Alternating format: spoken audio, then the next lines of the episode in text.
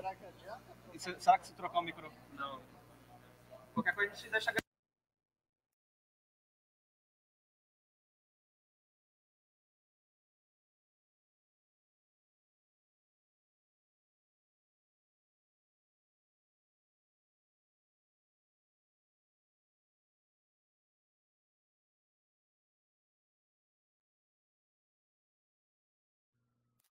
do YouTube que está acompanhando, pedimos para guardar um momentinho.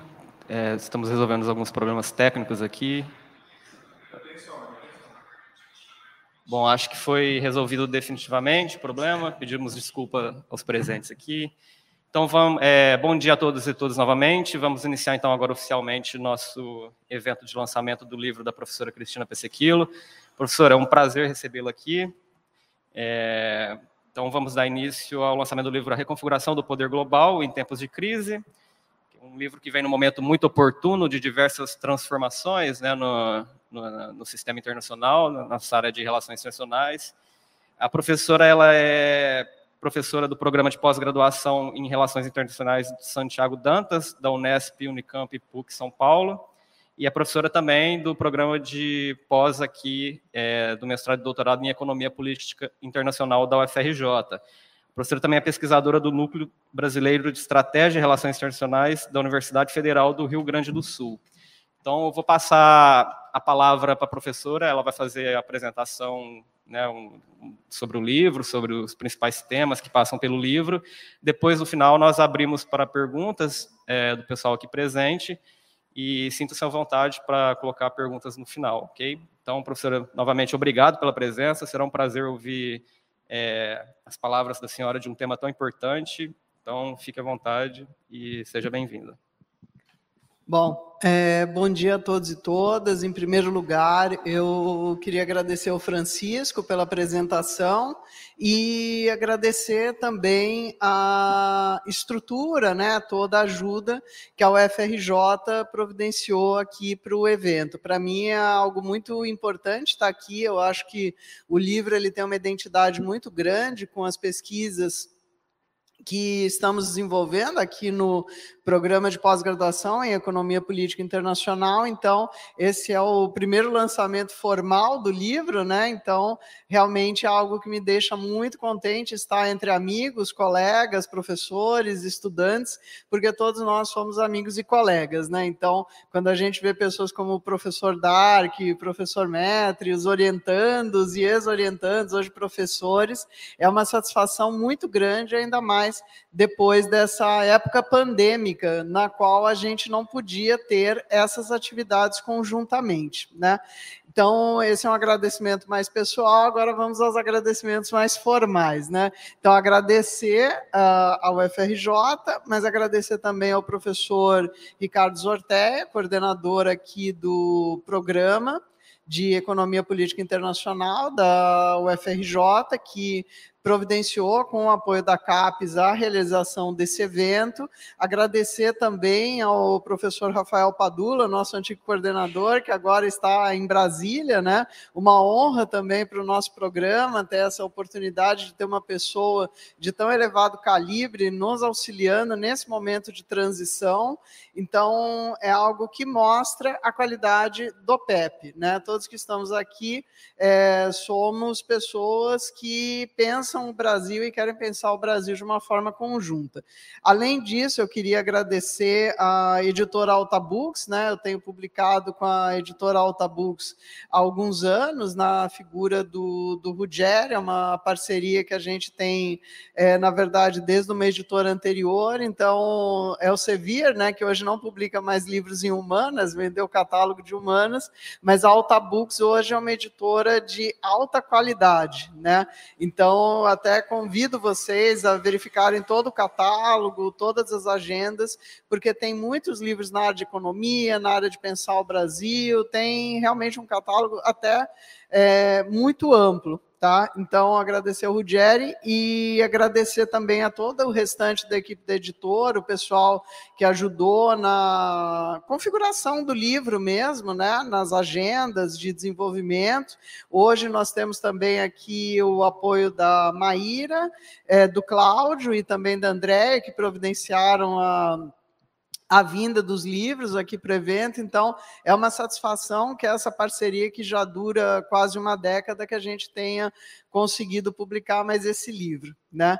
Então realmente é um dia de festa, né? A gente está aqui até comemorando justamente todas essas questões. E como eu falei, agradecer todo o apoio técnico da UFRJ e a presença de todos vocês aqui no, nesse espaço. Então, é, eu vou falar um pouquinho do livro, né? A ideia é só fazer uma apresentação sobre os temas, né, que eles foram trazidos e uma coisa que vocês vão notar, né, também não só pela minha apresentação, mas também quando vocês forem ler o livro, é que eu não tenho a pretensão nenhuma de trazer respostas no livro. Né? Esse foi um livro que ele teve uma gestão, né? uma, um pensamento que ele vem de um período, mas ele chega também num momento de questionar a relação do que era um momento de pandemia onde o Brasil também não estava num período legal. E hoje se fala que o Brasil está numa nova fase. Então, a ideia é realmente pensar um pouco isso, né, no âmbito de uma universidade federal, de uma universidade pública, né? Todos os meus vínculos é, são majoritários, são com universidades públicas, né? Na Universidade Federal de São Paulo, onde eu estou na graduação, a pós-graduação aqui na UFRJ e também as estaduais lá de São Paulo, na pós-graduação de Santiago Dantas e no Nerint lá da URGS, né? Então, basicamente, também vindo uma formação de escola pública. E isso é algo que a gente precisa valorizar. Então, esse livro ele vem no momento onde o próprio ensino, a universidade pública no Brasil, a crise da pandemia, eles estavam realmente num momento bastante tenso, né? E como eu falei, ele tem a ideia de trazer perguntas, não necessariamente respostas, né? E no fundo, assim, do que, que a gente está falando, né? A gente está falando nesse livro de um processo de transformação da ordem global que é abrangente, né? O que, que significa isso? A ideia de que a gente está no mundo num momento da nossa história global, né, não só brasileira, que exige um pensamento diferente. Né? É, claramente, nós estamos vivendo uma situação de impasses, uma situação de dúvidas, e a partir disso a gente tem que se questionar. Por quê? Né? Então a gente tem o questionamento do porquê, mas a gente também tem a tentativa de fazer um panorama para apresentar isso para o leitor. E um livro que ele tem uma pretensão não só acadêmica, mas também de debate para um público mais amplo. Porque não adianta só a gente ficar pensando aqui nos nossos espaços, parte do tarefa da universidade pública é sair dos muros. Né?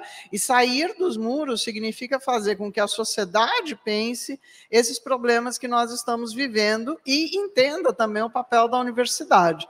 Então, esse processo de transformação da ordem global, ele é um processo de uma transição que nunca termina. Né? Então, a gente está aí desde 89 falando numa transição internacional. É, alguns falam que já terminou, outros falam que é uma nova Guerra Fria, mas a questão é: falta um elemento norteador para, de repente, a gente parar de usar um termo que é o pós-Guerra Fria. Né?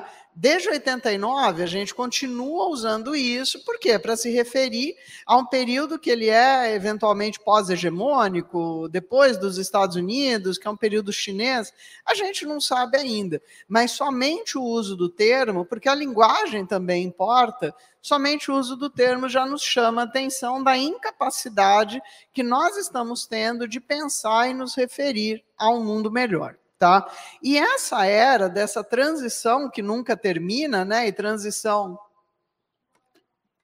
se tornando uma palavra muito da moda, muito utilizada, mas pouco pensada, ela vai esconder, na verdade, uma era de crises, né? Uma era de mitos e uma era de ansiedades, principalmente das gerações mais jovens, né? A gente que tem um pouco mais de experiência, a gente já está acostumado a solavanco, né? Então é solavanco para um lado, solavanco para o outro, e isso é algo que a gente entende que faz parte de um processo de construção nacional, faz parte de um processo de construção de vida.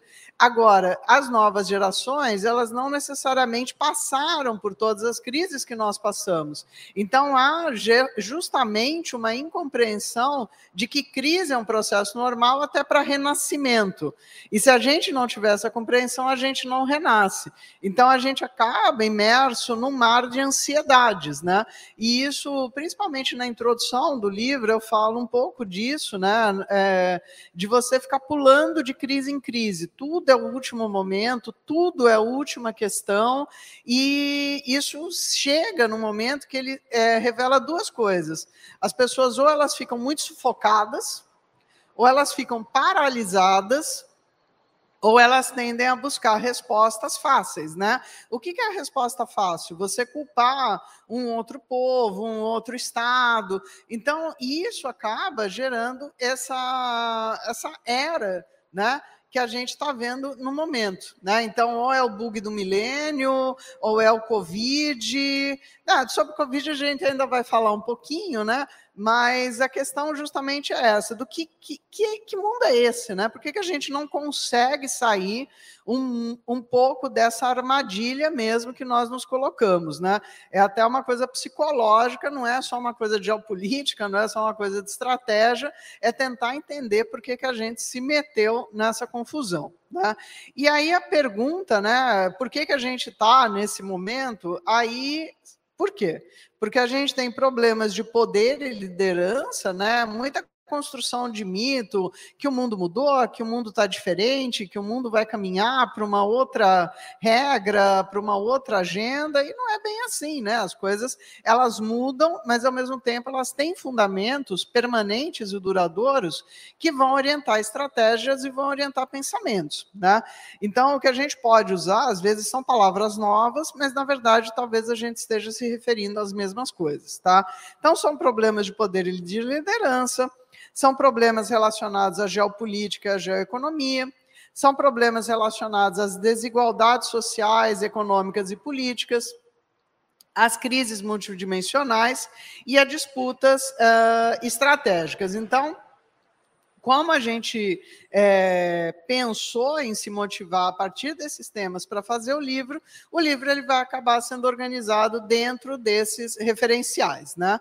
Então, quais são os elementos a se pensar, né? Que na verdade eles são os elementos que compõem os capítulos do livro. E aí, como eu falei para vocês, né? É tentar fazer uma ponte entre aquilo que fica muito na academia, que é o conceito, mas trazer esse conceito para o público, para o público entender um pouco a, a dimensão disso, né? Que não é chato a gente falar de geopolítica, que não é chato a gente falar de geoeconomia, mas que precisa, né? Porque isso é o que vai levar a gente para pensar.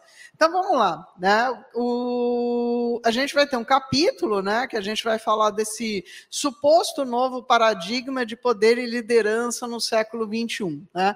De que haveria um novo paradigma de poder, um novo paradigma de liderança. Só que quando a gente começa a esmiuçar a realidade, lembrando, né, gente, a gente está no momento de guerra. Né?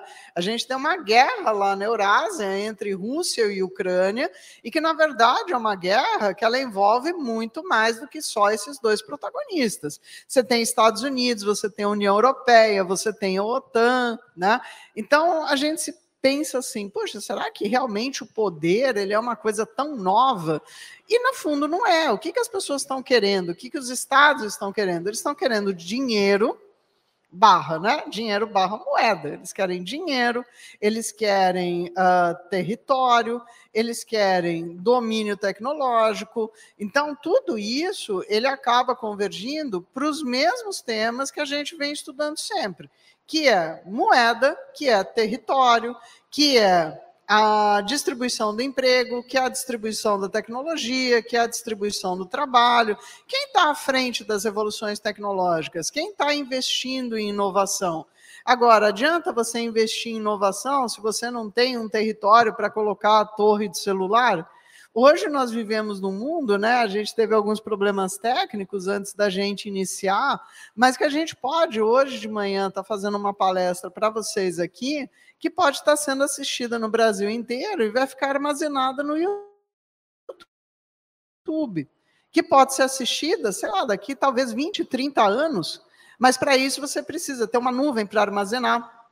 Para isso você precisa ter um cabo marítimo, você uma torre. Então, tudo isso é uma conjuntura que muitas vezes é ignorada. Né? A gente vê hoje muito debate sobre poder, falando, não, nós precisamos preservar o meio ambiente.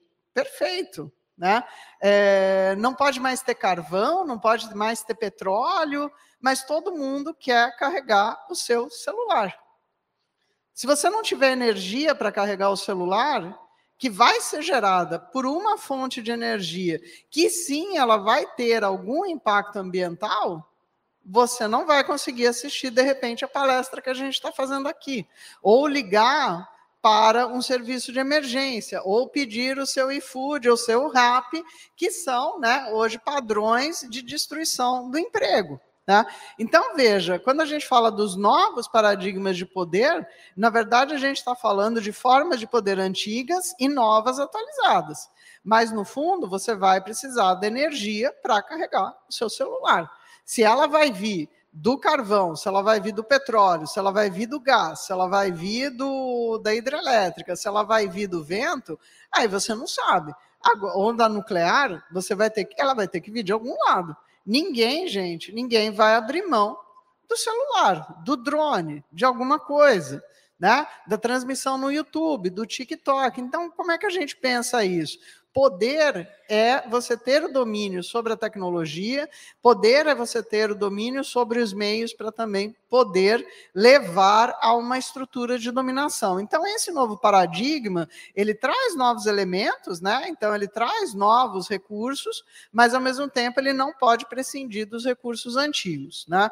E aí, quando a gente fala em liderança, que liderança que é essa? Né? A liderança mitológica, a liderança carismática, é, e aí, às vezes, os alunos né, chegam para mim e falam assim: Poxa, professor, mas eu não quero ler Maquiavel, eu não quero ler Weber, eu não quero ler Thomas Hobbes.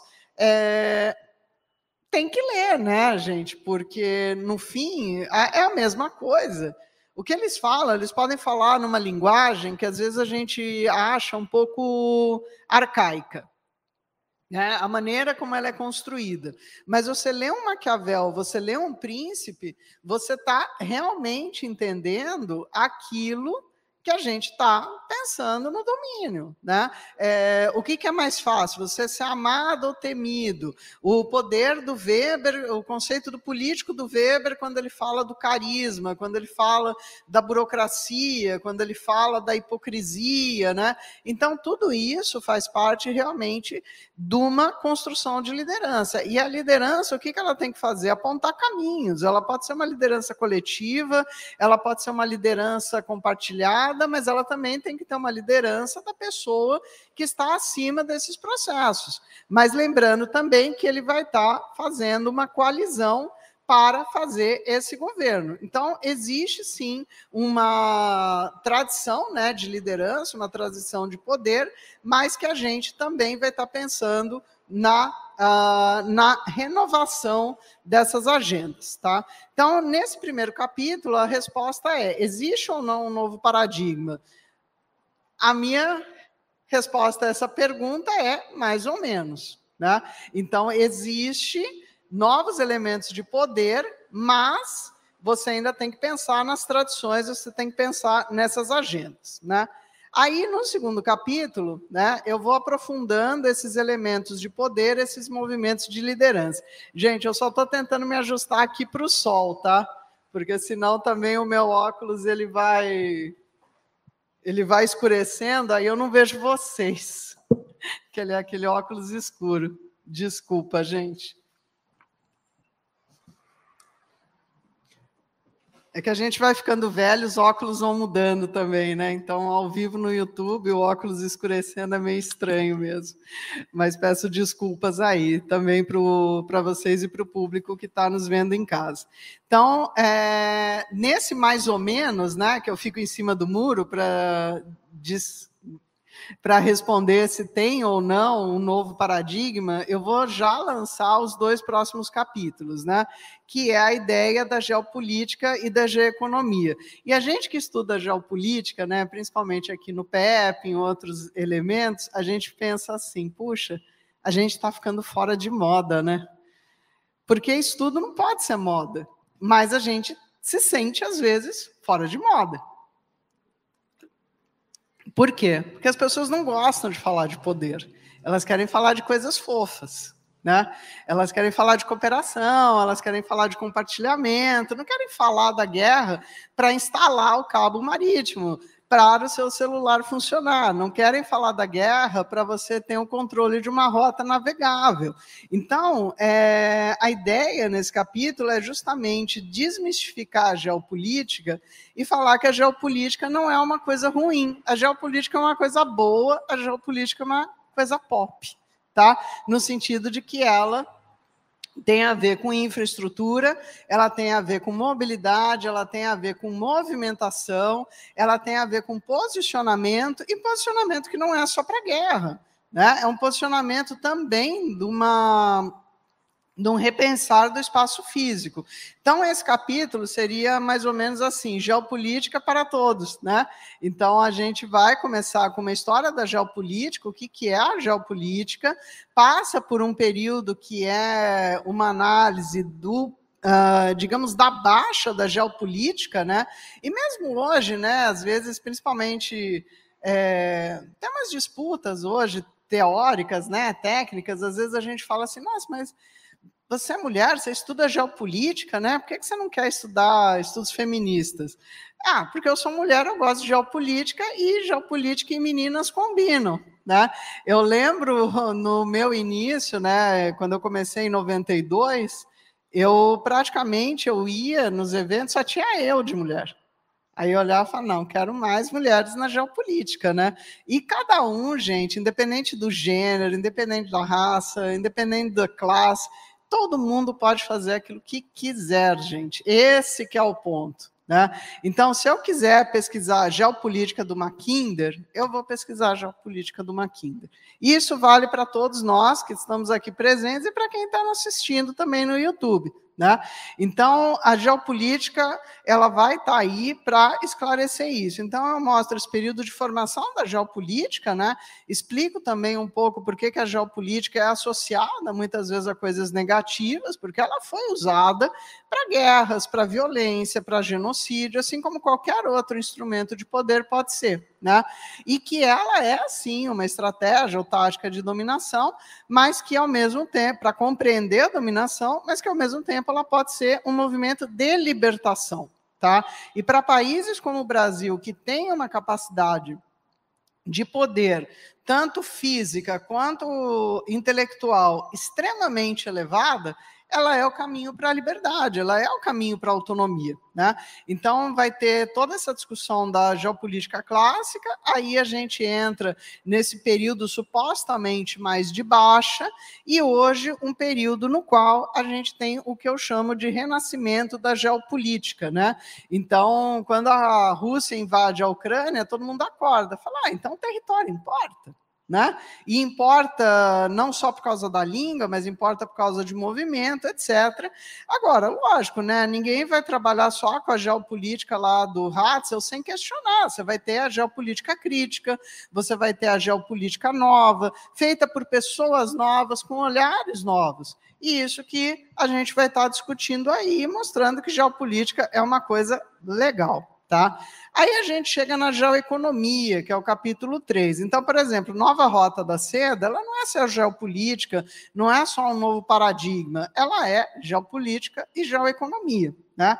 E na geoeconomia, a gente tem aqui também um domínio muito forte do discurso americano. Né? Geoeconomia é um termo que só nasce lá em 89, quando Edward Luttwak falou uma coisa tal. Né? E não é bem isso. A geoeconomia já era praticada pela Inglaterra lá no século XIX. Ela podia não chamar geoeconomia, mas você tinha a utilização do quê? De instrumentos econômicos como moeda, como comércio, para validar o seu poder e aumentar a sua capacidade de projeção internacional. Então, isso é algo que já estava na pauta dos estados e vai continuar durante todo o período. Que vai mudando de novo, gente, que vai mudando é o perfil do tipo de poder que você está usando. Né? E a partir daí a geoeconomia ela vai se transformando, né? Então a gente trabalha aqui com autores brasileiros, né? Isso é outra coisa muito importante, gente. A gente tem que citar os nossos autores brasileiros. A gente tem que citar é, quem, quem trabalha com a gente, quem está refletindo sobre essas coisas. Então, a gente faz essa trajetória né, de economia, e aí um texto muito interessante que eu achei nas nossas pesquisas, né, normalmente quem é de relações internacionais é, conhece um teórico né, chamado Hans Morgenthau. Mas para quem está nos assistindo não conhece, o Hans Morgenthau ele é um teórico que ele é conhecido como o pai do realismo político nas relações internacionais. Né? Então tem um monte de pai, tem um monte de mãe, enfim, né? mas o Morgenthau seria o pai do realismo político nas relações internacionais. E muitas vezes as pessoas vêm com aquela visão rasa do Morgenthau, dizendo assim, ah, ah, o Morgenthau ele não liga para a economia, o Morgenthau ele está preocupado com isso. E aí tem um texto, eu achei um texto naquela revista do Council on Foreign Relations, Foreign Affairs, que o Morgenthau define e defende a construção do sistema de Bretton Woods. Né, como um instrumento necessário de dominação econômica dos Estados Unidos sobre o sistema internacional que mostra o seguinte, gente, um outro risco que eu vou entrar daqui a pouquinho dos nossos tempos. A gente pensa muito em termos absolutos. Fulano é realista, ele só vai falar de realismo. Fulano é geopolítico, ele só vai falar de geopolítica. É, o conhecimento é multidimensional. Então, o Morgenthau, ele é um realista, mas ele não vai deixar de falar de economia porque economia é efetivamente um recurso de poder para a dominação hegemônica dos Estados Unidos naquele período, já tinha sido antes de muitas outras potências vamos dizer assim que mesmo até do Império Romano. Então, esse capítulo ele meio que constrói essa, essa visão teórica da geoeconomia, mas também dá essa, uh, esse aprofundamento para o debate atual. Então, esses três primeiros capítulos, mesmo que eles constroem um arcabouço teórico para gente, a gente discutir as questões. Aí eu chego no capítulo 4, né, que é um pouco, na verdade, sabe? Quando vocês forem ler, né, quem já está lendo, é meio um pouco um desabafo. Né? Às vezes o pessoal fala assim, poxa, acadêmico, ele tem que ter uma linguagem, assim, primeiro, é, a Bíblia era escrita em latim porque ninguém queria que as pessoas lessem. A gente tem que ser lido. Tá? Então, às vezes é legal a gente sair um pouco da teoria, mas lógico, com consistência intelectual, para que as pessoas não caiam em vídeo do TikTok com fake news, com outras coisas, mas que a gente se coloque também como sujeito atuante da história pensando essas crises. Então, esse capítulo 4, ele pega tudo aquilo mais conceitual, mas ele é também um desabafo intelectual para falar dos panoramas das crises. Né? Então, quais são as crises que eu vou estar falando aqui? Da economia, uh, a economia, da recessão de 2008 ao choque dos modelos, tá? Eu estou falando também dos desequilíbrios sociais e ambientais, estou falando da política da polarização e conflito, da Covid-19 e das emergências sanitárias, porque a Covid é uma dentre várias. Talvez daqui a alguns anos ela nem seja a emergência sanitária principal. Vocês já pensaram nisso, gente? Vacinem-se também, tá? Cinco. Na verdade, como eu sou de humanas, eu já estou pedindo para o pessoal parar de contar assim. Eu queria que fosse assim, um manual, duas anuais, que depois de três, quem é de humanas já perde a conta. Tá? Mas, fora essas brincadeiras, gente, o que, que são esses panoramas das crises? São justamente a perda é, de sustentabilidade das nossas sociedades. Tá? Então, no seguinte sentido, claramente, o choque de 2008 ele foi uma desestruturação de um modelo capitalista específico, que ele continua se mantendo, tá? Mas a, o custo social desse modelo ele é muito alto. Né? Então, é muito interessante que a gente vê hoje, né? Eu vou até dar um exemplo meio maluco. É, se falou muito de economia da plataforma, se falou muito de empreendedorismo, né?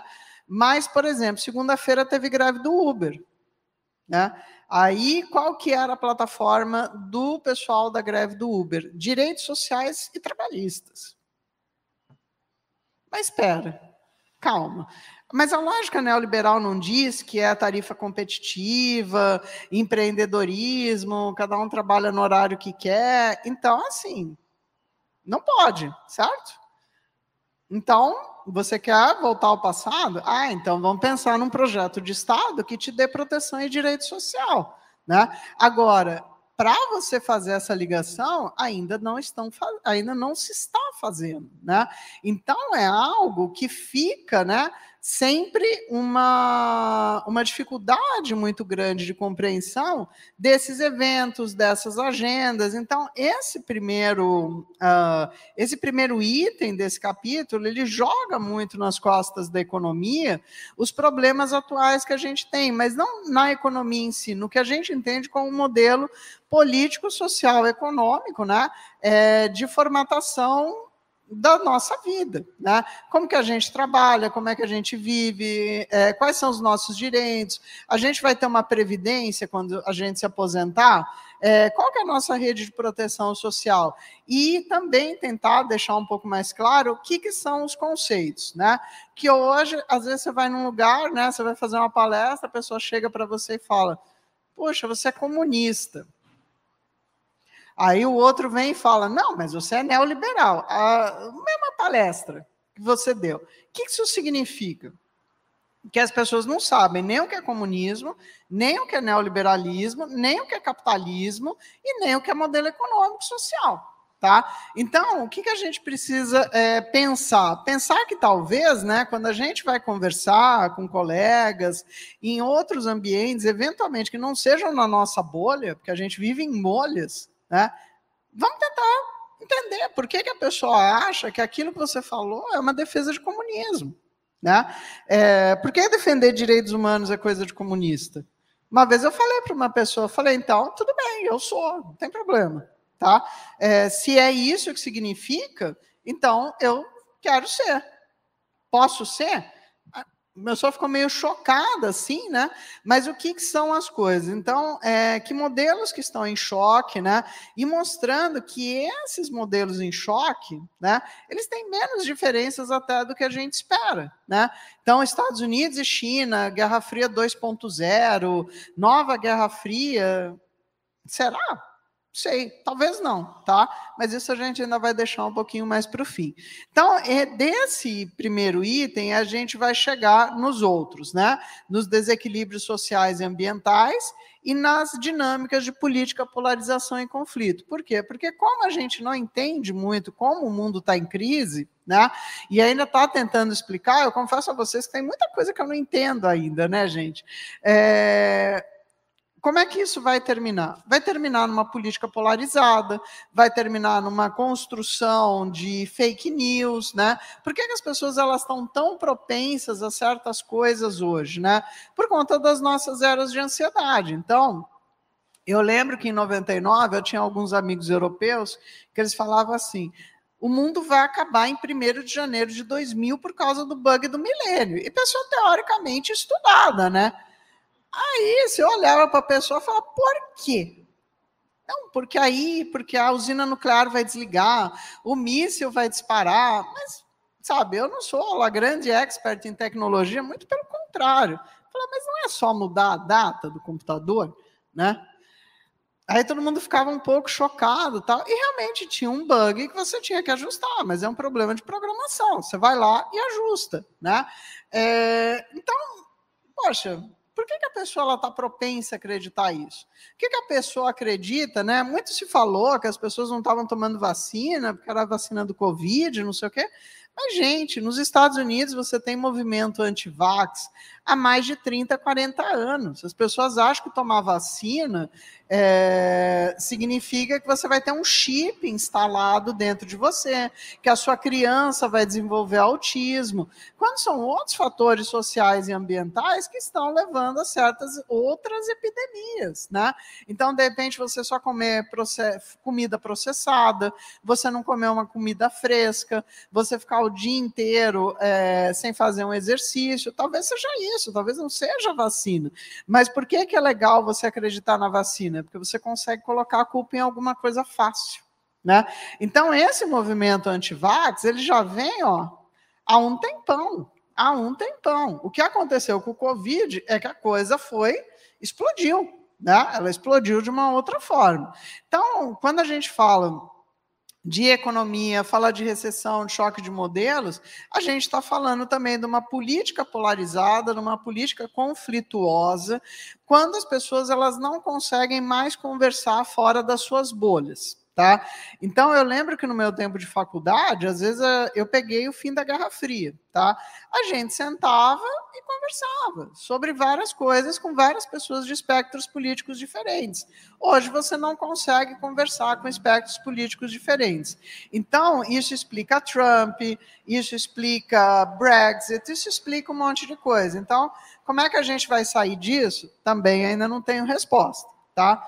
Mas isso também vem do quê? De desequilíbrio social ambiental. Então vocês veem que está tudo meio né, é, interconectado, né? Está tudo meio girando assim, né? Para se explicar. E o que é um desequilíbrio social ambiental? Aquecimento global. Né? Se bem que agora não pode mais falar aquecimento global, é mudança climática. Então, mudança climática. Tá?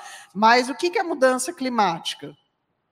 Você tem que explicar para uma pessoa o que, que é mudança climática. Não adianta você chegar e falar lá, olha, você não vai poder mais consumir tal coisa por conta da mudança climática. A pessoa não entende, né? Por que, que tem chuva? Por que, que tem isso? Então, é, isso também é gerado por uma exploração predatória da natureza, mas você também não pode passar por um modelo que você não vai ter nenhum desenvolvimento. Por que, que não pode ter um desenvolvimento sustentável?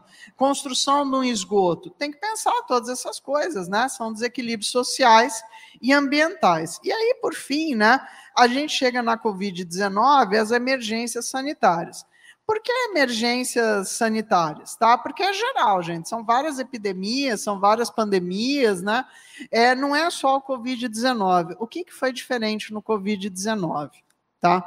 É, e aí que eu é, falo que entra um pouco desabafo também.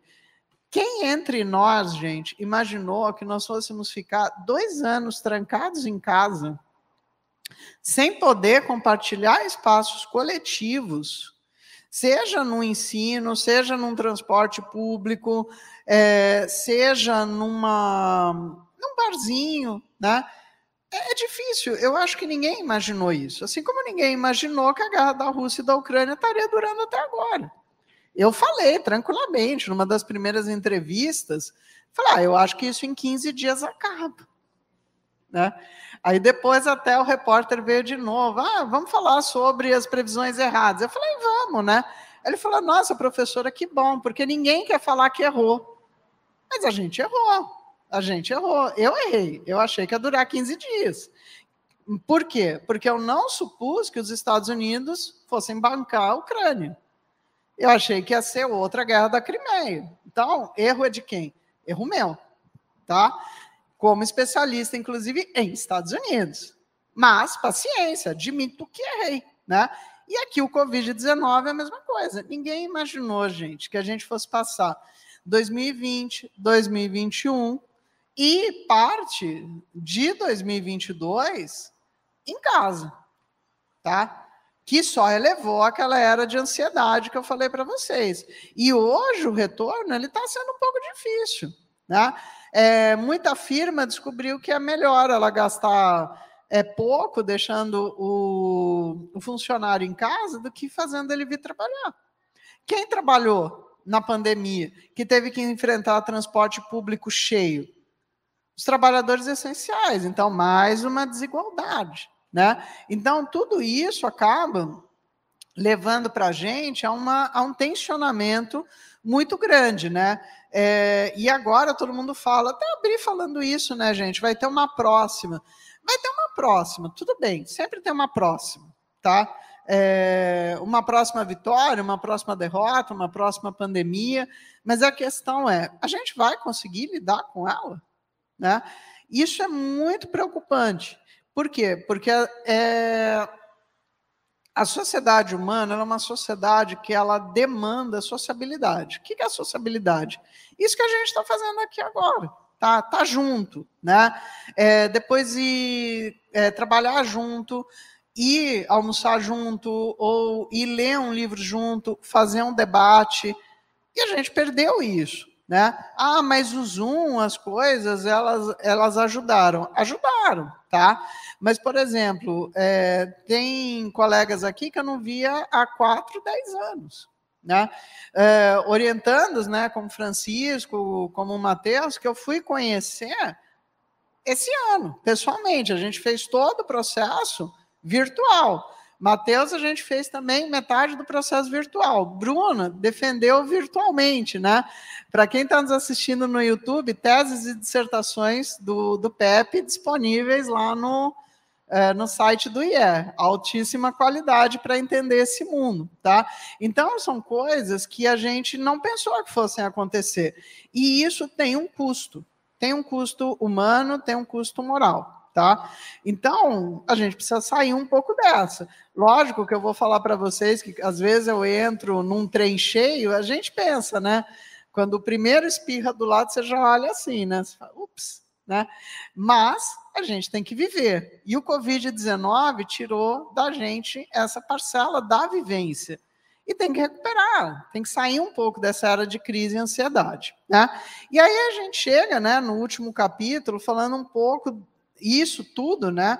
O capítulo anterior foi um ponto de vista das sociedades, aqui a gente está falando também um pouco do ponto de vista do Estado, né?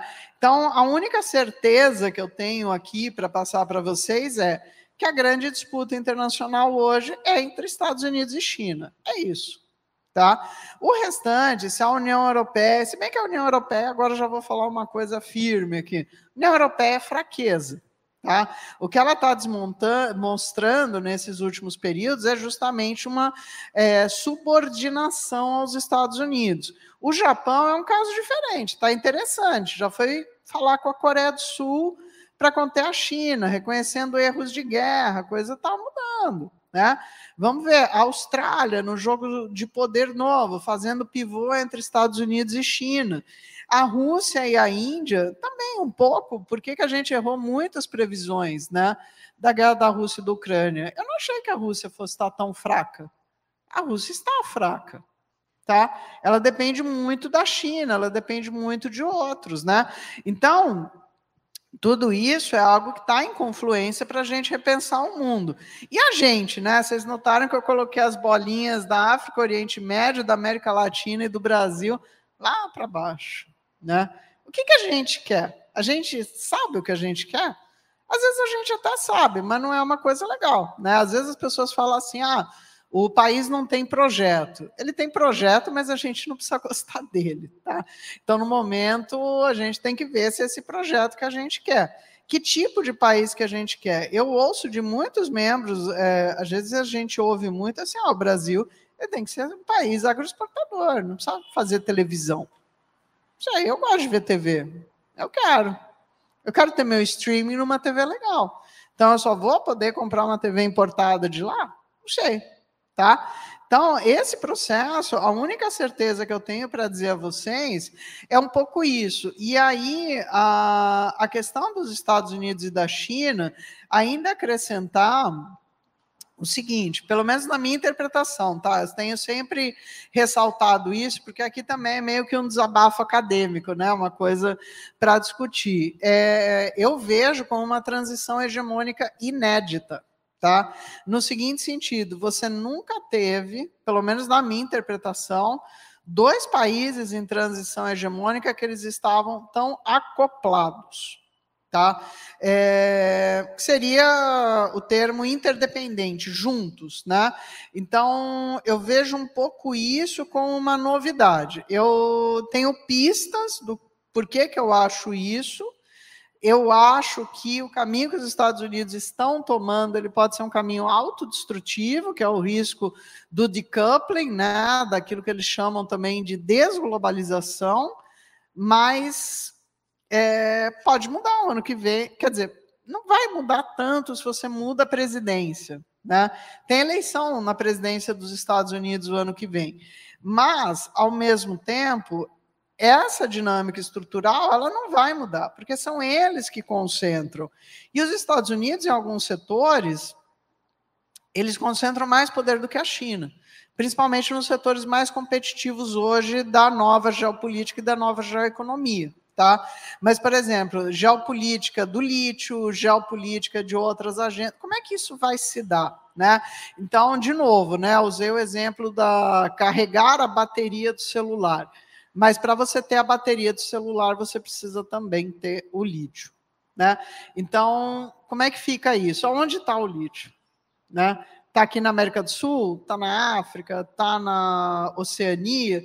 Então, como é que isso vai se dar? E esse desacoplamento, vai ter desacoplamento? Né? A gente tem que refletir sobre isso. Mas, de novo, não tenho respostas.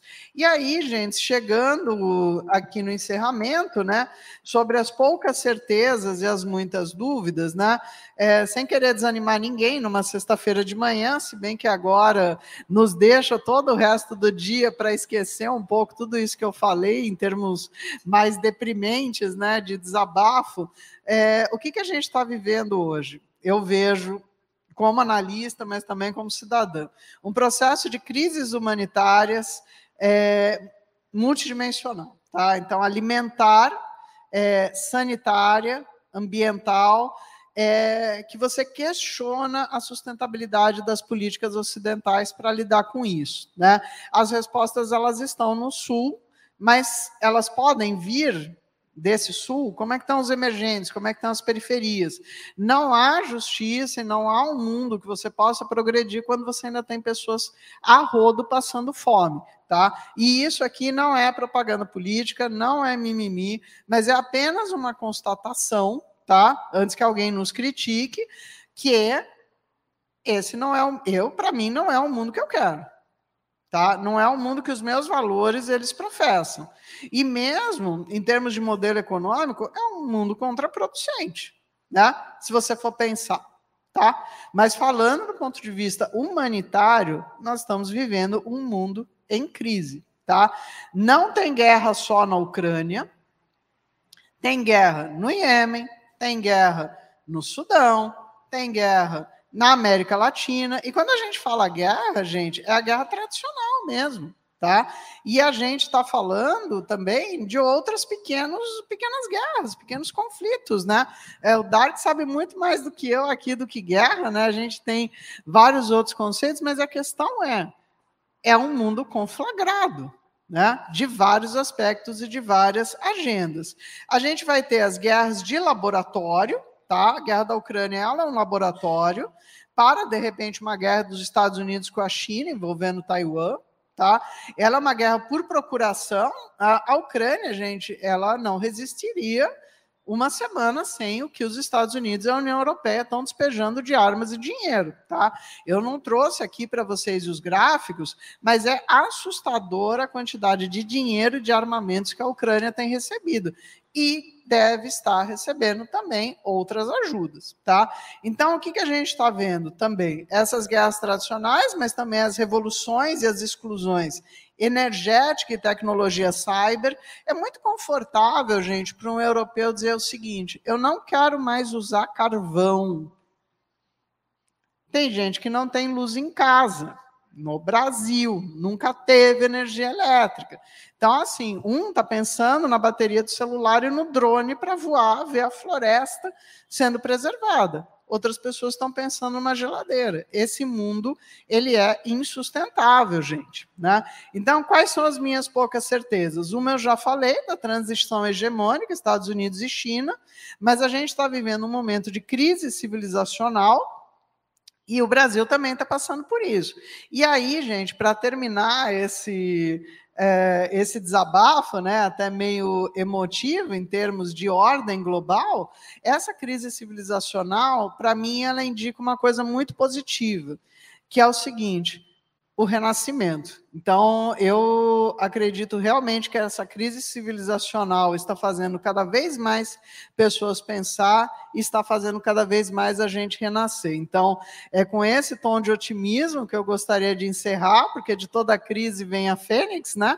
E a partir daí, a gente é, aproveitar também essa sexta-feira após. Uh, essa exposição, a gente vai estar aqui também é, para um debate, perguntas que vocês quiserem, mas sim, efetivamente, terminar um desabafo em tom de otimismo, né? Eu sempre brinco o seguinte: vai dar certo, só não me pergunta quando. Mas, como eu falei, da crise civilizacional vem o renascimento. Muito obrigado novamente e fico à disposição. Muito obrigado.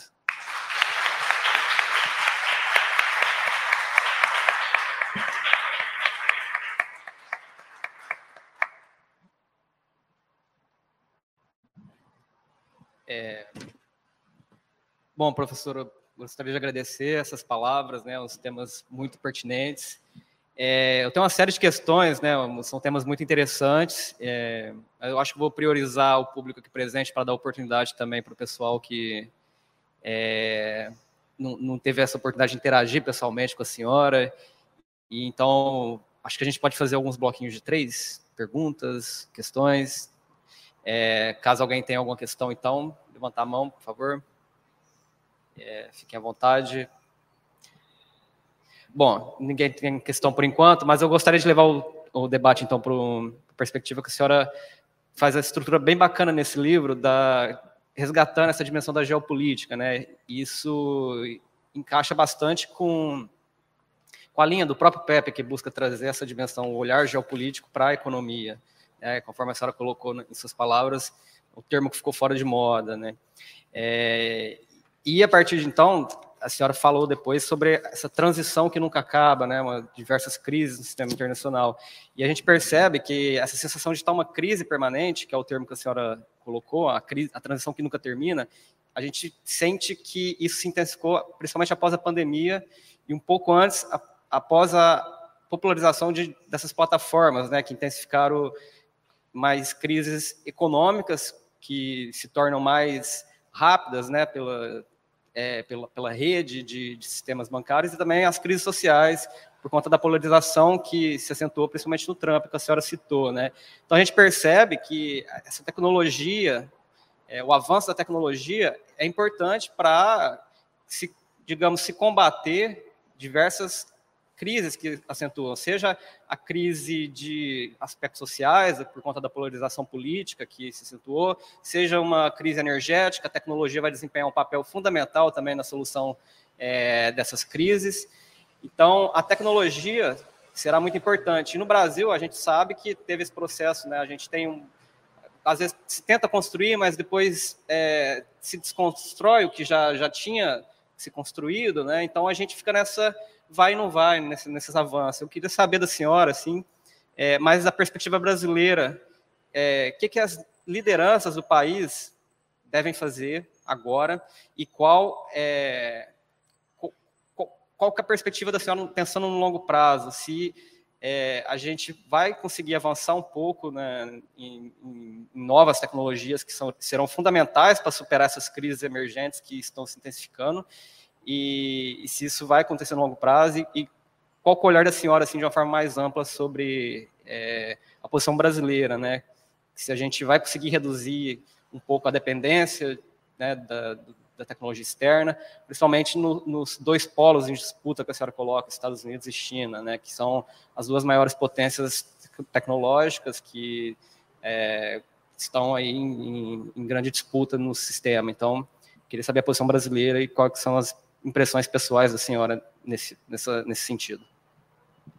Bom, obrigado, Francisco. É, eu acho que o Brasil é um dos fatores que mais me preocupa nessa equação, né? É, o Brasil hoje ele teve uma mudança de gestão, né, governamental, voltou a uma política teoricamente de Estado, mais equilibrada, mais focada num projeto nacional, mas a questão é que a gente ainda precisa desenvolver efetivamente qual é esse projeto nacional.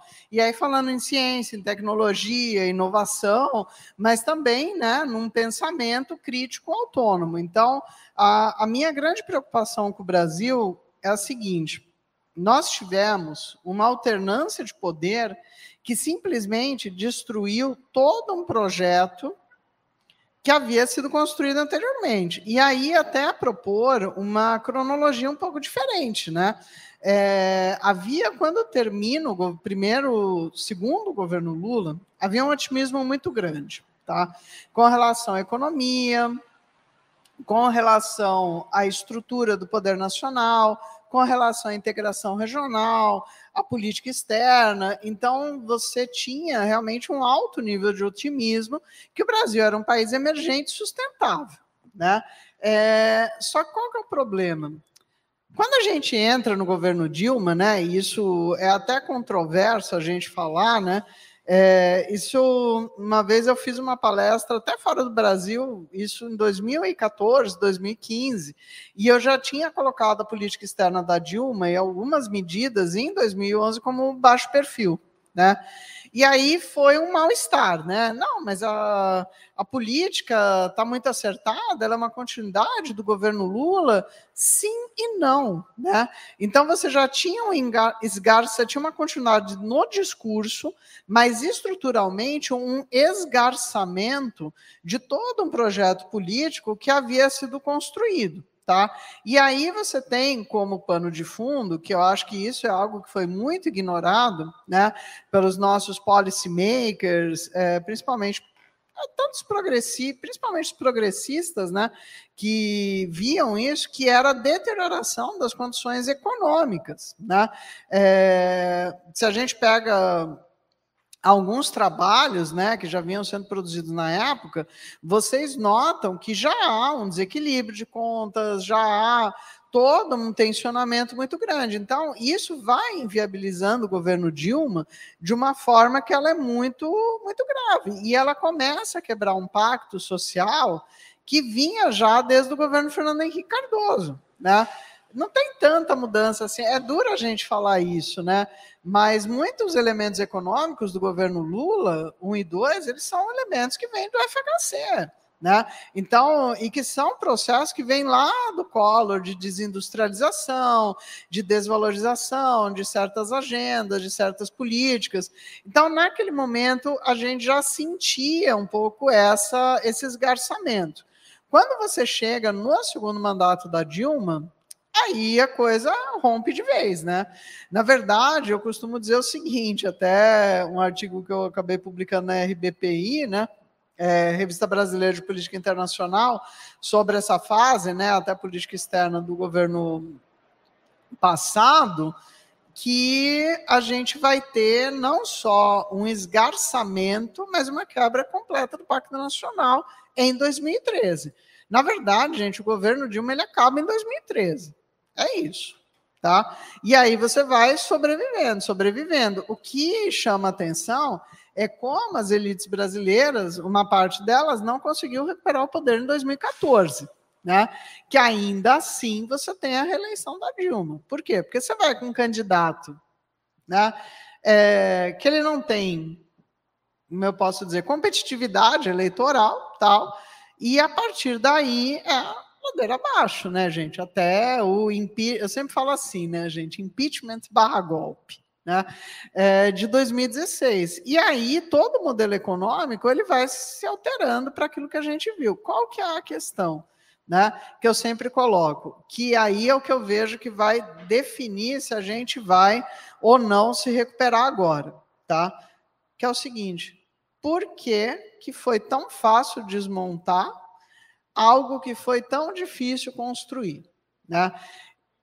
Por que, que a integração regional ela vira pó? Né? Pó. No sentido assim, pega a chave lá da Unasul, fecha a porta, devolve. Gente, isso é surreal, entendeu? Um projeto que ele demorou década para ser construído, é só alguém ir lá, fechar a porta e entregar a chave. Como pode isso? Né? Por que, que isso acontece? Por que, que, de repente, as pessoas acham razoável você abrir mão de um é, trabalho com carteira assinada? E outra coisa, hoje, às vezes, você vai fazer um evento, alguma coisa para um público mais jovem, né? Você fala assim, ah, mas é, CLT, né? As pessoas não sabem o que é CLT. As pessoas não sabem o que é direito trabalhista. Então, precisa de uma educação de base para explicar, olha, CLT é aquilo que, e a Previdência e INSS, é aquilo que quando você tiver 60, 70 anos, você não vai ficar desamparado, você vai ter um amparo para você sobreviver, né? Quando você for se aposentar, é, você vai ter direito a um décimo terceiro, a férias, você vai ter direito a alguma coisa que te sustente. Né? Ah, não é economia da plataforma. Pensa assim, gente, é, o que, que uma pessoa que hoje tem 20 anos e está guiando bicicleta do iFood, onde essa pessoa vai estar daqui a 30 anos? As pessoas não estão pensando nisso. Problema de saúde, é, problema de mobilidade, falta de renda, e vai ter alguém de 20 anos, quando ele tiver 60, para andar mais rápido na, na, na bicicleta. Né? Então, é, o, eu acho assim, o que, que a gente precisa, primeira coisa, isso é uma coisa fundamental, investir na educação de base. A pessoa tem que saber ler e escrever, tá? Tem que saber fazer uma conta matemática. Ah, mas tem que botar na universidade. Sim, gente, só que se você botar na universidade sem saber ler, sem saber escrever, sem fazer conta, a pessoa não vai acompanhar o curso.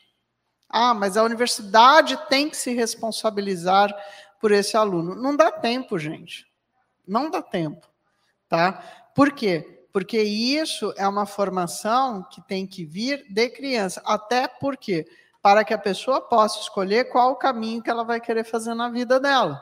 Se ela vai querer ir para uma área de tecnologia, se ela vai querer ir para uma área de exatas, é, se ela vai querer ir para uma área humanista, ela tem que ter a liberdade de escolha. Você não pode dar a liberdade de escolha para ela quando ela tiver 30 anos. O tempo passa, gente. Né? E isso, o que, que é educação? Educação é dignidade e humanidade.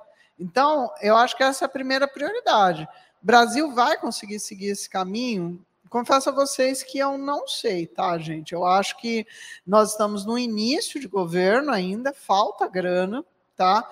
É, é uma coalizão também fragmentada. A gente ainda não entendeu por que, que não deu certo, tá? A continuidade de certas coisas e precisa ver qual governo vai predominar. Então, eu acredito muito no Brasil, acho que a gente tem um material humano enorme, mas precisa dar condições para todos, principalmente vocês, conseguirem trabalhar, tá? E conseguir trabalhar de um modo digno e trabalhar também de uma maneira que o produto do trabalho de vocês ele vai ter um destino para o futuro do país. Agora, de novo, gente, não é propaganda política, é realmente pensar aonde que a gente quer chegar, entendeu? E hoje a gente está no momento que, se vocês forem pensar, é favorável. Você falou, Estados Unidos e China estão aí brigando. Eu falei também, né? Brigando no sentido de frenemies, né? Friends and enemies, que a gente costuma dizer. Mas, poxa, é um momento de barganha, né? De você barganhar entre eles e tentar achar um rumo mais adequado para o país eu, eu, eu realmente eu gostaria de um, de um país que crescesse mais, mas precisa ter infraestrutura, precisa ter comida para todo mundo, precisa ter educação para todo mundo. Sem isso, gente, a gente vai ficar aqui é, muito isolado e a gente não pode ficar isolado. Né? A gente tem que fazer parte desse Brasil também, tá?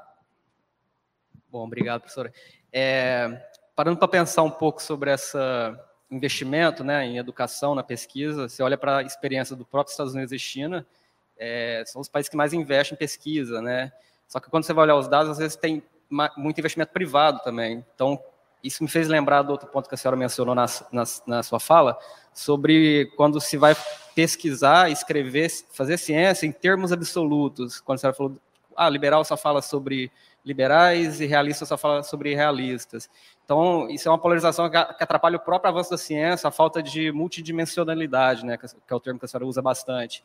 É, e se a gente for parar para pensar na experiência dos Estados Unidos e da China, o desenvolvimento deles teve uma, uma cooperação muito forte do complexo industrial militar acadêmico, né, uma, uma maior integração entre a academia, a indústria, os militares, né, pensando em termos de defesa, que, que é, uma, é uma parceria, uma cooperação fundamental né, entre setores privados, públicos, academia e, e a defesa, para que se desenvolvam tecnologias que levem ao crescimento, posteriormente transferidas para comercialização. Né? Queria saber como que a senhora vê isso no Brasil hoje em dia, essa integração entre é, diversos atores interessados em promover o desenvolvimento do país. Se, se essa polarização interna da política atrapalha um pouco isso, é, quais as perspectivas da senhora nesse sentido? Não, atrapalha, sabe? É, eu acho que isso é uma coisa que, inclusive, a universidade ela teria que ter um papel mais ativo, né? Que é a junção do público-privado, né? Eu não vejo hoje o desenvolvimento da universidade pública brasileira sem ter o um empenho do Estado, mas sem se aproximar, em alguma medida, do setor produtivo. Né? É complicado falar isso numa universidade pública, né? A gente às vezes tem algumas dificuldades nos debates, né? Às vezes a pessoa muito não, não pode, é, é, não pode certas coisas. Mas assim, gente, a gente está formando vocês também para o mundo real. O que é o mundo real? Né? É, e aí a gente tem que compreender isso. Qual é o problema que eu vejo hoje no Brasil? A gente tem uma elite muito oligárquica, oligárquica, oligárquica, pronto, tá? Uma elite muito oligárquica que já vem, né? Eu sempre costumo citar um, um livro, livro, que a minha formação assim, eu fui para as relações internacionais, mas a minha formação, eu sou cientista social pela USP, ciências sociais na graduação. Né? É, eu sempre, cito um livro chamado Coronelismo e Chá de Voto, do Vitor Nunes Leal. Né? Aí o Raimundo Faloro, outros clássicos, né, Donos do Poder, Gilberto Freire, toda essa Brasil Salom também, essa base da sociologia brasileira, dos historiadores brasileiros, dos pensadores, que eles mostram para a gente a conformação do pensamento da elite brasileira. Né? E a conformação do pensamento da elite brasileira, ele é, no princípio, um pensamento excludente. E essa elite oligárquica, que ainda permanece no Brasil, ela mudou hoje, por exemplo, o eixo foi para o agronegócio. Né? E aí você tem uma, ah, uma visão que é uma visão muito imediatista do que é a exploração financeira, é, do que é a, o desenvolvimento. Então, eu vejo isso com muita preocupação. Né? É, quando, na verdade, por exemplo, o Brasil se tornou uma potência agrícola, também por conta do trabalho de um lugar chamado Embrapa, né? que é um instituto público de pesquisa. Então, é, como você lida com isso? Aí você tem que ter trabalho de convencimento também dessa elite, de que você tem que dividir, que você tem que compartilhar. Nenhum país, gente, nenhum país, nem Brasil, nem Estados Unidos, é sustentável se você não tiver uma população que consome, que tem dignidade. Você não tem sustentabilidade se você não tem isso. Agora, se a elite governante ela não compreende essa dinâmica, aí é muito complicado. E, às vezes, a própria universidade ela tem dificuldade em falar com a parte da elite que poderia nos ouvir. Né? Então, é um, é, é um caminho de mão dupla também. Né? Mas eu sempre dou o seguinte exemplo. A, a USP, quando ela foi criada nos anos 30, né, ela foi criada por uma elite paulistana.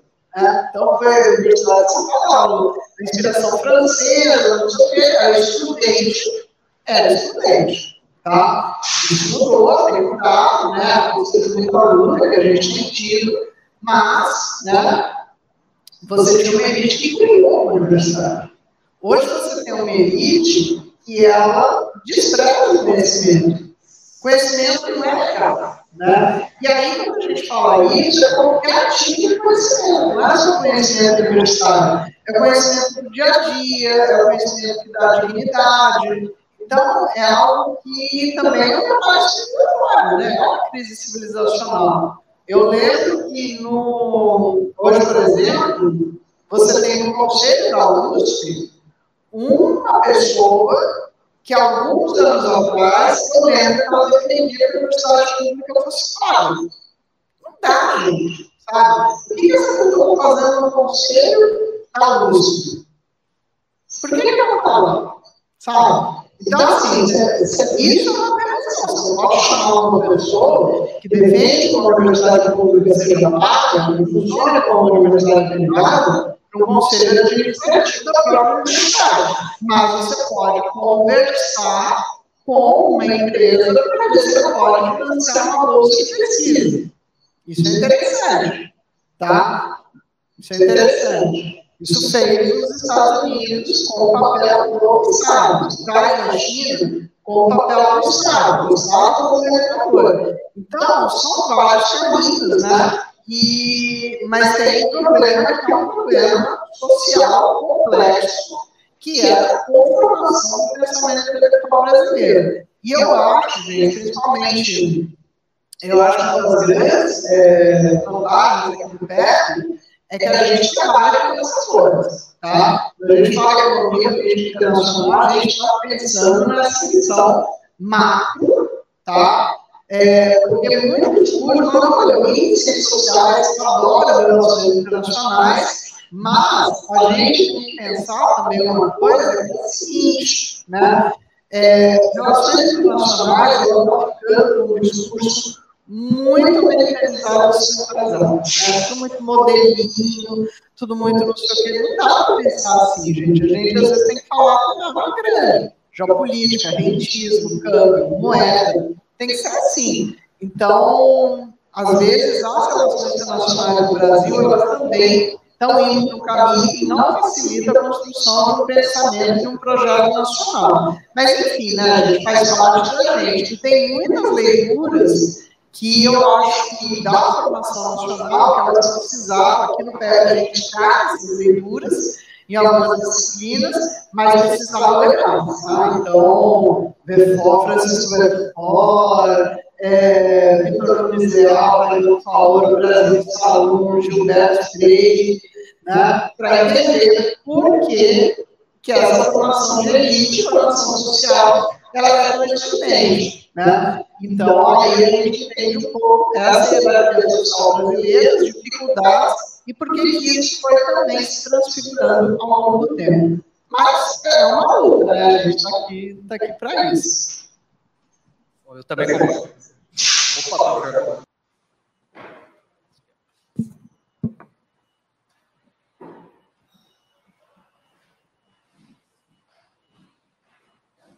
Eu queria parabenizar você pelo livro né? e pela sua exposição, em especial as respostas que você deu aí, as colocações que foram feitas.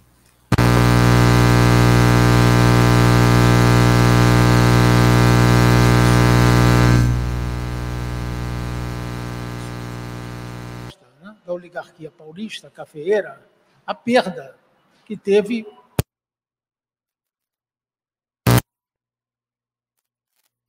Hã? É, visão francesa, etc, etc. Mas o que é relevante nisso é o fato de que essa elite não trazia um projeto nacional. Você acha que trazia? Não trazia.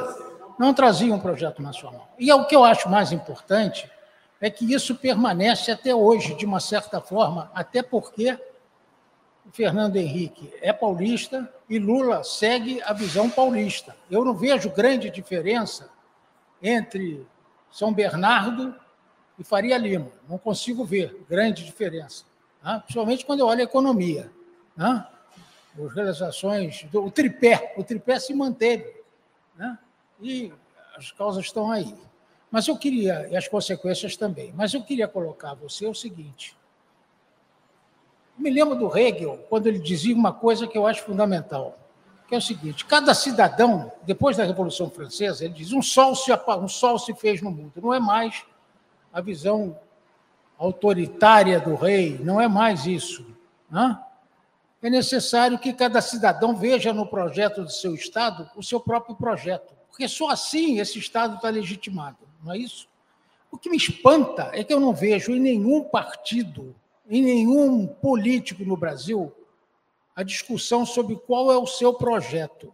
Qual é o projeto de Estado que um partido traz? Quer dizer, que no fundo lá diz que é ideologia, mas não. Qual é o projeto que está por trás de um partido no Brasil, ou qual é o projeto que traz por trás de um político? O que, é que ele pretende? Então, fica muito difícil a cidadania ser exercida porque a cidadania tem que ver no projeto o seu próprio projeto, não é? Como dizia lá o Hegel depois da Revolução Francesa.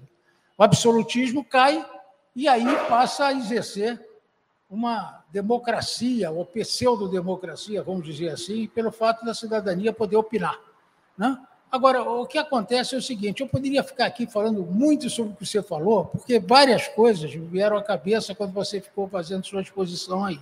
Mas uma coisa que me coloca, que me parece fundamental, é que você não abordou uma questão que tem muito a ver com o problema, que é a interferência externa. A interferência externa comandou, de certa forma, o destino desse projeto que aí estava, né? o projeto da integração. Por que, que ele virou pó? Porque era, interessava que ele não fosse para frente. Né? A gente sabe quem é que é contra o projeto da integração. Né? Agora, a gente não vê isso explicitado. Pega a mídia e a mídia joga a favor deles, não joga a favor do Brasil. Você pode olhar isso e você vai.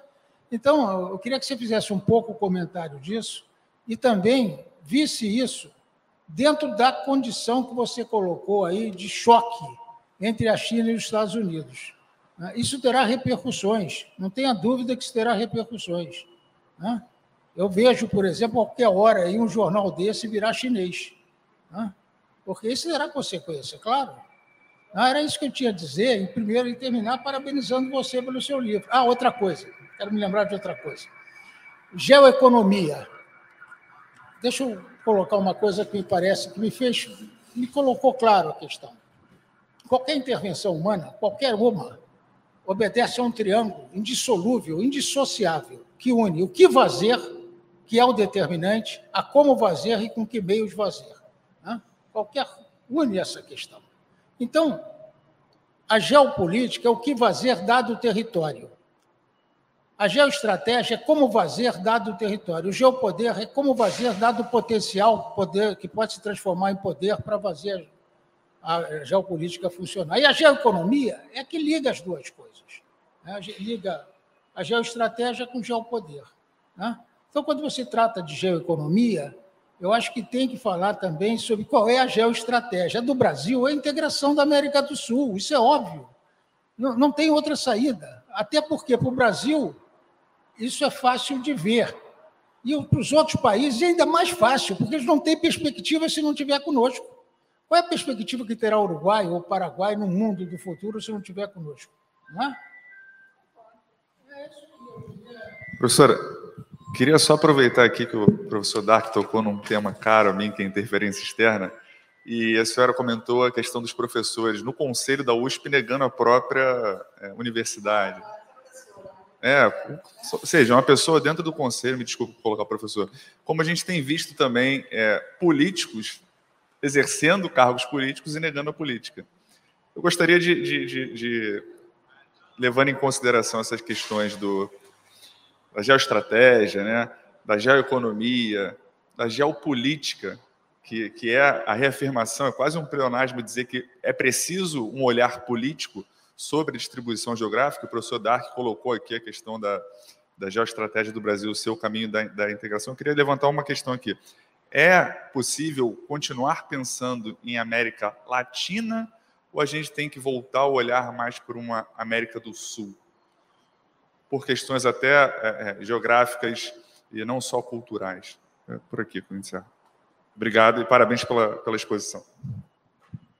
Bom, é, obrigado, Dark, obrigado, Bruno. É, então, vamos lá. É, não, concordo plenamente que o projeto da USP ele era para contestar o status quo, né? Mas ainda assim se via como necessário você ter uma universidade para fazer isso, né? É mais esse esse argumento, né? Porque a elite paulista é uma outra é uma outra coisa, né? Eu sempre digo, até falei, comentei isso com, com os colegas ontem, né? São Paulo, Rio de Janeiro não é Brasil, né? Isso aí é uma parte do Brasil. A gente vive aqui, mas a, o Brasil é um país muito grande, né? O Brasil é um país que ele tem diversidades regionais muito significativas, né? Mas é, é fato, é, eu, eu, concordo também, eu não vejo a cidadania brasileira se movimentando para se identificar com o um projeto, porque existe um projeto que talvez não seja de cidadão, né? Então, é algo que a própria cidadania ela teria que participar mais de um ponto de vista coletivo. Isso é algo também que, para a gente, que é mais vou dizer experiente, tá? A gente que é mais experiente, às vezes chama um pouco a atenção a excessiva fragmentação de pautas hoje. E aí você esquece que tem que ter Estado, gente. E aí eu até ligo com. Depois eu volto para a questão da interferência externa e da integração. Eu até ligo com aquela questão da política que o, que o Bruno mencionou, que é o seguinte: é, se você não tem Estado, você não tem política, você não tem política pública. Se você não tem política pública, você não tem como proteger todos os grupos que conformam o coletivo de uma nação tá? Então, às vezes, a gente tem que voltar a ser um pouco tradicional, voltar um pouco lá para trás e entender que se você não tiver um Estado que tenha uma política pública para todos os cidadãos, que permita que esses cidadãos entendam o Estado como um regulador protetor de todos, isso não vai funcionar. Tá? E aí, se o Estado ele fosse tão desimportante, por que, que o político, que também se diz não político, por que, que ele quer o Estado? Né?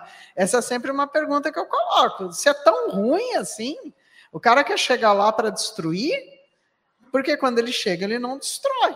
Ele destrói partes do projeto, mas ele não destrói o Estado. A máquina burocrática ela continua funcionando. Agora é legal, né? Você falar assim, é, antigamente, quando eu falava que eu era cientista política, as pessoas viravam para mim e falavam assim: ai, que legal, que bonito. Aí hoje eu falo assim: ah, são assim, perguntam, ah, o que, que você faz, né? Falo, professora, mas cientista política, né? Professora de política. Ai, nossa, é, puxa, é complicado isso, né? É difícil, né? É, e como se a política fosse uma coisa feia. Antigamente era legal, agora é feio. A política não é feia, a política é a vida. A política é poder, né? Então, poder vem da micro e da macro esfera. Então, mas faz parte, né? Falar que não é político, que é CEO, faz parte do jogo. Mas vai um pouco disso, a desconstrução também do Estado e da cidadania tá? É, eu gosto mais de falar, eu acho assim, eu acho que o olhar brasileiro teria que ser sobre a América do Sul, tá? Eu acho, tá? E eu acho que isso no primeiro governo Lula ficou um pouco mais claro, né? Porque toda aquela parte que você pega México, América Central, aquilo é muito ligado a uma zona de influência basicamente estadunidense, né? Então, para você entrar lá, eu até quando teve a, criar a CELAC em 2010, eu, eu falei, putz, meu, na, eu acho muita coisa, né? Aí eu fui até num evento do Itamaraty e falei, acho muita coisa. Não, imagina, é super importante presença do Brasil na América Central. Sei, meu, o nosso quintal é aqui. Quintal é uma palavra que se usa pejorativamente para falar do quintal americano. Mas quintal, ele também pode ser o quintal da casa da avó. Quintal também pode ser o quintal da casa da família, né? Ou seja, a gente ser realmente um agrupamento na América do Sul. Então, eu voltaria o meu olhar mais para a América do Sul, mas eu sei, eu, eu não acho que a integração ela esteja caminhando muito bem atualmente, né? E agora a gente já está com mais uma crise no Equador, mas aí já era outro papo para a gente discutir aí essa instabilidade, né? Na na região. Concordo plenamente essa questão da, da geoeconomia, da integração na América do Sul, mas acho que a gente ainda não está fazendo de novo. Eu não sei se vai fazer, porque dentro da coalizão governamental, eu acho que essa parte ela caiu com outra coalizão, então não vejo isso muito avançando agora. E no caso, né, aí só para só para fechar, a, a questão da, da interferência externa. Na verdade, eu, eu acabei não falando na minha exposição, mas eu trato disso no livro. Né? E aí um pouco, lógico que aí eu não discuto muito em extensão, mas a questão da não da guerra híbrida, né, mas desses laboratórios de guerras por procuração e na verdade eu não gosto de usar o termo guerra híbrida, tá? É, eu gosto de usar ingerência. São dois termos, né? Ingerência e interferência. Então, até algumas pessoas falam, não, mas é a mesma coisa. Não é a mesma coisa, né? Porque tem um nível que você está entrando de interpenetração no Estado, né? Tem um nível que é mais direto e tem um nível que é mais indireto. Então, na minha cabeça, você já tinha isso desde a época da Guerra Fria, tá? Golpe no Irã, né? A crise da Petrobras, com Getúlio nos anos 50 tal, mas guerra híbrida também, é que é, guerra híbrida é como smart power, é uma coisa que todo mundo começa a usar, ninguém sabe muito bem de onde vem, mas tem que explicar. Tem que explicar. Por quê? Porque a guerra híbrida é uma forma que eles já usaram há muitos anos. Né? Então, é, ela existe, existe, tá? 2013 foi uma guerra híbrida, tá? Mas ela não é inédita, tá? Então, tem que tomar cuidado até para não usar o conceito de guerra híbrida que o próprio, o, como é que eu posso dizer? Que o próprio setor de defesa americano fala. Tem que pensar do nosso jeito, né? Enfim, está ficando confuso, mas depois a gente explica lá eventualmente. Mas veja, o que, que eu quero dizer com isso? Tem sim interferência externa, tá? Só que uh, a gente tem que entender qual a modalidade dela hoje, né? Então é muita mídia diferente, tem o, o, caminho tradicional, mas tem as novas mídias, e aí eu até discuto no livro essa questão, né, das guerras por procuração, laboratórios, o conceito de guerra híbrida, conceito de ingerência e interferência relacionado à guerra híbrida, a ideia de que todos esses movimentos eles são pintados como espontâneos, né? Principalmente 2013 aqui com a Dilma, mas eles não são espontâneos, né? E aí eu, lógico, eu não faço uma lista exaustiva, mas eu coloco alguns casos, né? Então, por exemplo, é 2013 aqui no Brasil, as revoluções coloridas, né? E também os heróis improváveis, né? Que eu acho que é, é, um termo que eu gosto de usar, que é assim: é o chinesinho na frente do tanque na Praça da Paz Celestial, né? Aí esse é o herói improvável. Ou então é o cara escalando o prédio em Hong Kong com uma bandeira de Hong Kong para de se defender da opressão chinesa. Tá certo que antes da opressão chinesa era a opressão britânica. Tá? E ninguém subia para filmar o cara com a bandeirinha é, contra a opressão britânica, né? Então tem, né? Eu acho que esse é um dos grandes é, desafios que a gente tem hoje. Por quê? Porque isso é pintado como uma coisa individual, isso é pintado como uma coisa espontânea, e no fim é algo que é extremamente amplo e é muito mais consertado politicamente, militarmente, estrategicamente do que a gente vê. E não estou falando de teoria da conspiração, tá, gente? Quando a gente fala essas coisas, sempre vai ter alguém que vai dizer assim: teoria da conspiração e não sei o quê, você estuda Estados Unidos, você está conspirando. É, não é isso, gente, é entender os mecanismos de influência política, social que num sistema aberto, num mundo globalizado, todo, e globalizado financeiramente, economicamente, é, politicamente, eles interferem na política interna de outros estados. Hoje é muito mais fácil do que era nos anos 50 e nos anos 60. Essa é a diferença. Agora, o que veio sempre já vinha sendo feito, né? Então, seria um pouco isso que eu queria comentar.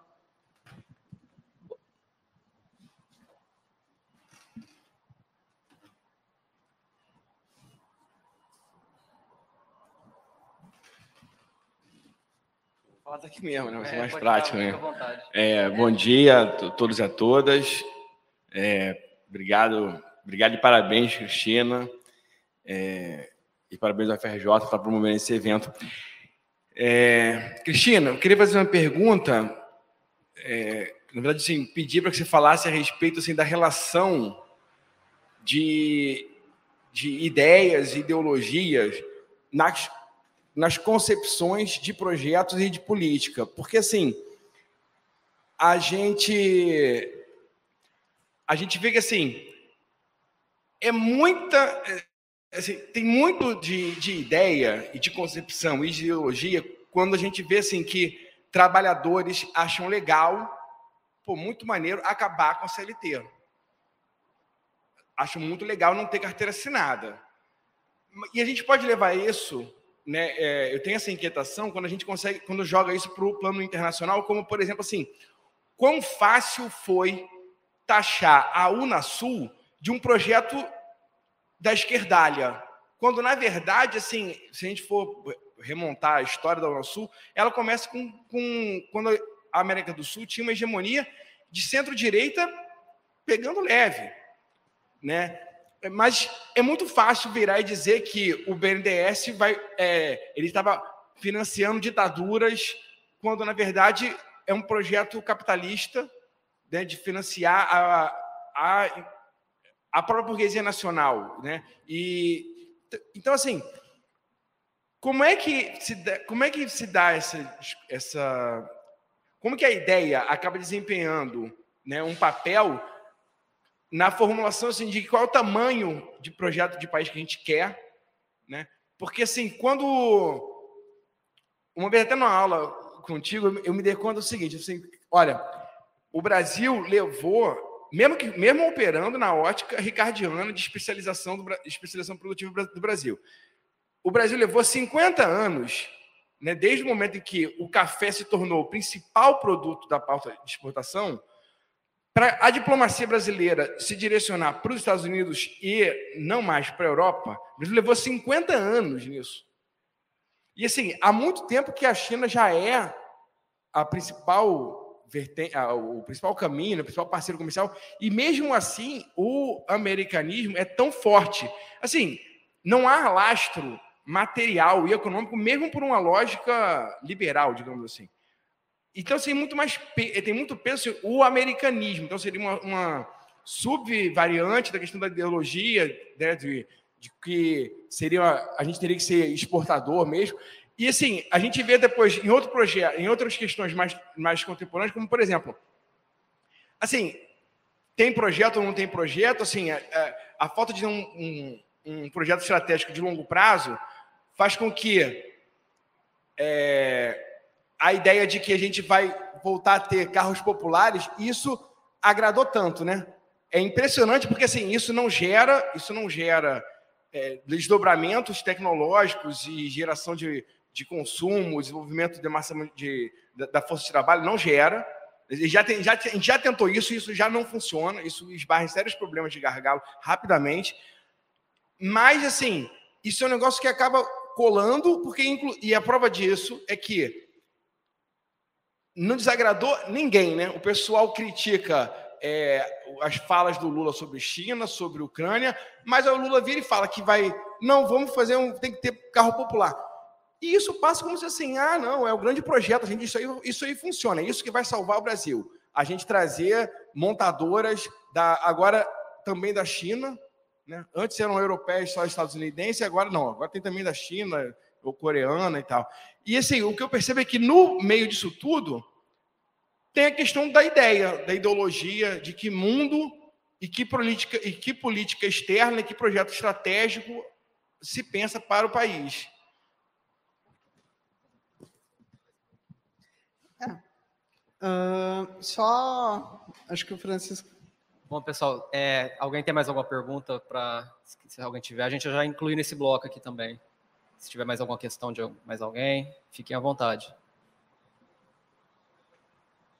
Você tem pergunta? Pode. Obrigada. Bom, quero também agradecer aqui ah, a presença da minha ex-orientadora, professora Cristina. Eu fiz meu doutorado aqui no PEP, defendi em abril de 2021, então estou muito feliz de estar aqui de volta. E também estou tendo a felicidade de estar aqui com alunas e ex-aluna minha também, que agora faz o mestrado aqui no PEP, e minhas alunas de Economia Política Internacional, inclusive, eu dou disciplina de EPI lá na Unilassalle, em Niterói, então está sendo uma oportunidade muito boa de estar aqui de volta e principalmente de estar dividindo esse espaço com a professora Cristina. Bom, professora, eu gostaria que a senhora falasse um pouco mais para a gente, que eu acho que não deu tempo na sua fala, sobre a questão de nova Guerra Fria. E, curiosamente, na aula de ontem, ontem eu estava dando aula de EPI, a gente estava fazendo essa discussão sobre Estados Unidos, China, enfim, na EPI, essa esse conceito, né, que surge de nova Guerra Fria, como ele é problemático, assim. Então, como é difícil da gente estabelecer, de fato, correlações com a Guerra Fria. E aí eu queria que a senhora explorasse um pouco mais isso para a gente, tá? E outra questão também, que aparece muito nas nossas discussões em aula de EPI, é sobre o processo de transição hegemônica, né? Uh, claro, a gente sabe que esse talvez seja o maior debate da EPI dos nossos tempos, se há ou não um processo de transição hegemônica, se a senhora acredita num processo de reafirmação da hegemonia americana, até indo um pouquinho aí de acordo com o que a gente tem aqui no PEP, né, do, do professor Fior, da professora Tavares. Então, um processo de reafirmação da hegemonia americana, principalmente baseado na questão aí do dólar, né? Então, como é difícil da gente pensar uh, num processo de transição hegemônica chinesa sob o domínio do dólar e a China sendo tão dependente também do dólar, como a senhora também trouxe nessa questão de interdependência, tá? Então, é isso. Obrigada. É, bom, obrigado, Matheus, obrigado, Bruna, né? É, realmente é muito legal a gente estar tá aqui com, com esses encontros geracionais, tudo é, é, muito, muito bom mesmo, né? E, bom, eu vou, vou começar com, com o Matheus e aí depois eu, eu fecho, né, a partir da, dos teus comentários, Bruna. Matheus, eu acho que a tua pergunta é fundamental, tá? Que é um pouco aquilo que o Bruno falou, né? É o político que não, não quer ser político e a ideologia que não se define como ideologia, né? Eu lembro que uma das grandes chaves do debate de 2013 em diante foi você afirmar que não poderia ter política com ideologia. Então vamos desideologizar o Brasil, né? E aí vieram aquelas coisas caricatas de ursal e de não sei o quê. E aí a ideia é que política poderia ser é, sem ideologia. E isso se tornou uma moda mas ela se tornou uma moda preocupante. Eu lembro que eu fui num ENERE, que é o Encontro Nacional dos Estudantes, foi o de Goiás, né? E aí me colocaram assim numa mesa assim, existe ideologia em política externa? Eu falei, mas como assim? Né? Não pode, jovens, né? Jovens, vocês não podem perguntar isso, porque toda política tem ideologia, né? Toda política é construção de ideias. E eu abri minha fala falando sim, que toda política externa é, por princípio, ideológica. Né? O que vai variar é a construção ideológica que você faz. E toda política, toda disputa política, ela sempre vai ser política. Não existe político sem política e não existe ideologia em, sem, sem isso. Né? Então, eu acho que qual que foi a perda de passo, né? e aí a gente volta né, para aquele meu. Uh, para aquele meu problema, né, que eu tinha apontado para vocês, que é como que as coisas foram desmontadas tão rapidamente. Por quê? Porque a ideologia, ela conseguiu se contrapor à ideologia que estava dominante. É isso. E aí a ideologia é, é um conjunto de ideias, é um conjunto de concepções, de modos de vida, né? Dando um brief bem pequeno, né, para para a gente, para quem tem, também está nos assistindo, que você vai criar uma, uma construção, né? O mundo ele é bom desta forma, ele tem que funcionar desse jeito e é bom que você não tenha uma carteira assinada, né? Se vocês notam também não é só a questão da CLT. Hoje ninguém é mais empregado, é colaborador. Né? Então, essa mudança de linguagem, essas construções, a eficiência do centro e da direita para construir isso foi maior que a das forças progressistas, né? Não vamos nem aqui definir o que é força progressista, tá bom? Que a gente já está caminhando para o nosso encerramento, né? Então aí já é uma outra discussão para uma, uma outra atividade. Mas eu concordo plenamente com você. É muito difícil a gente entrar nessa batalha de ideias se a gente não concebe que a gente tem que apresentar um outro modelo, um outro modo de vida. E aí você tocou num ponto que é muito importante, que é a resili resiliência do americanismo cultural. Tá? Isso é algo que eu tenho discutido muito em várias coisas que eu escrevo, que justamente é essa interpenetração da cultura e do modo de vida americano aqui como ideal. O Brasil ele não é, por princípio, um país só ocidental. Ele é um país ocidental, europeu, americano, africano, é, asiático, então não é ocidental. O Brasil é um país multicultural. Só que você vê resili... o que, que é o símbolo de sucesso para grande parte da elite brasileira e para a gente. É, puxa, vou viajar para os Estados Unidos, né? O que, que é símbolo de ostentação aqui no Brasil, principalmente o pessoal que tem grana? E viajar para os Estados Unidos, fazer um enxoval do filho é, em Miami, sendo que você vai comprar a mesma é, o mesmo tecido do, da roupinha de bebê chinesa lá na 25 de março. Tá? 25 de março é a rua de comércio de varejo, né? Comércio popular em São Paulo. Aqui seria, acho que, o Saara. Mas assim, ah, legal, puxa, o sertanejo comprou casa em Orlando. Então, isso acaba criando uma, uma ideia de um mundo a ser trabalhado. Normalmente, quando eu dou esses exemplos, né, as pessoas falam, mas, não, mas isso é muito pouco acadêmico, né?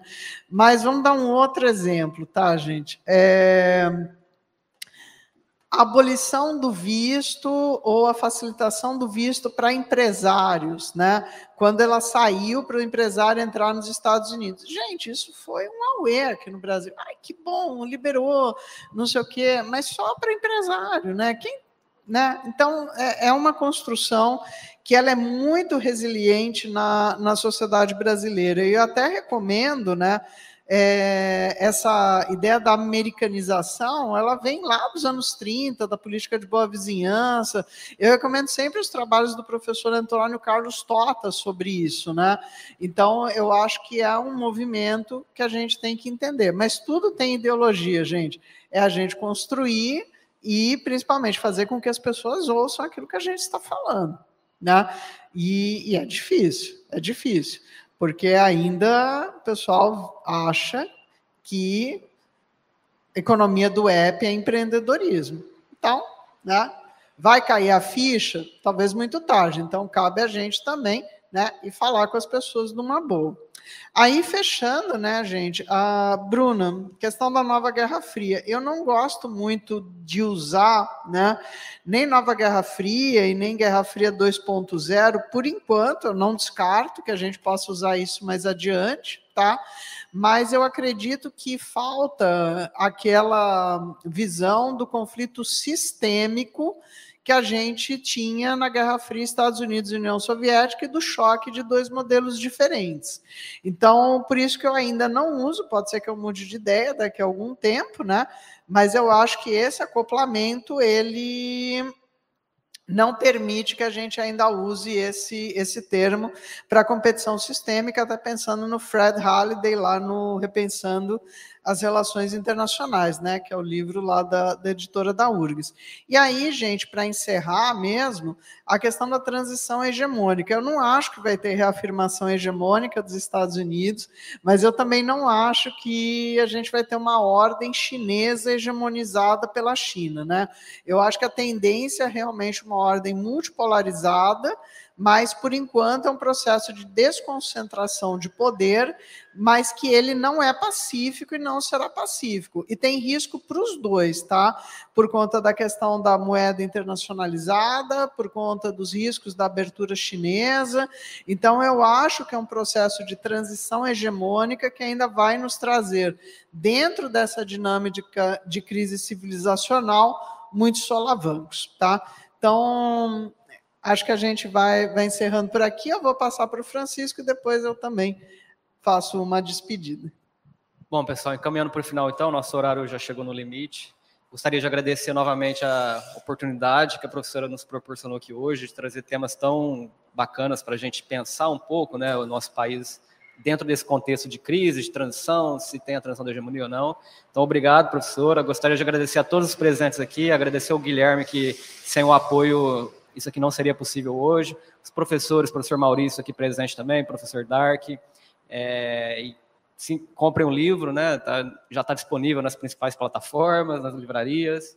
E acessem também os trabalhos do PEP, conforme a professora falou. Tem uns materiais bem bacanas também relacionados com com, com o tema do livro. Então, obrigado a todos pela presença e passar para a professora fazer as suas palavras finais. Então, gente, é só realmente para agradecer, né? Agradecer uh, a equipe, né, Guilherme, todos os colegas aqui da equipe técnica da UFRJ, agradecer novamente a CAPES, ao programa né, de Economia Política Internacional, sob a coordenação do professor Zorteia, também agradecer a presença dos colegas, né, professor Metre, professor Dark, agradecer também, né, o antigo coordenador, professor Padula, né, por ter nos levado aí a essa nova fase do programa, né, e ele também na sua nova fase em Brasília, e principalmente agradecer a editora Alta Books pelo apoio que deu aqui ao evento e agradecer vocês do público, né, pela presença e também aos que estão nos assistindo ao vivo no YouTube e os que vão assistir depois. Então,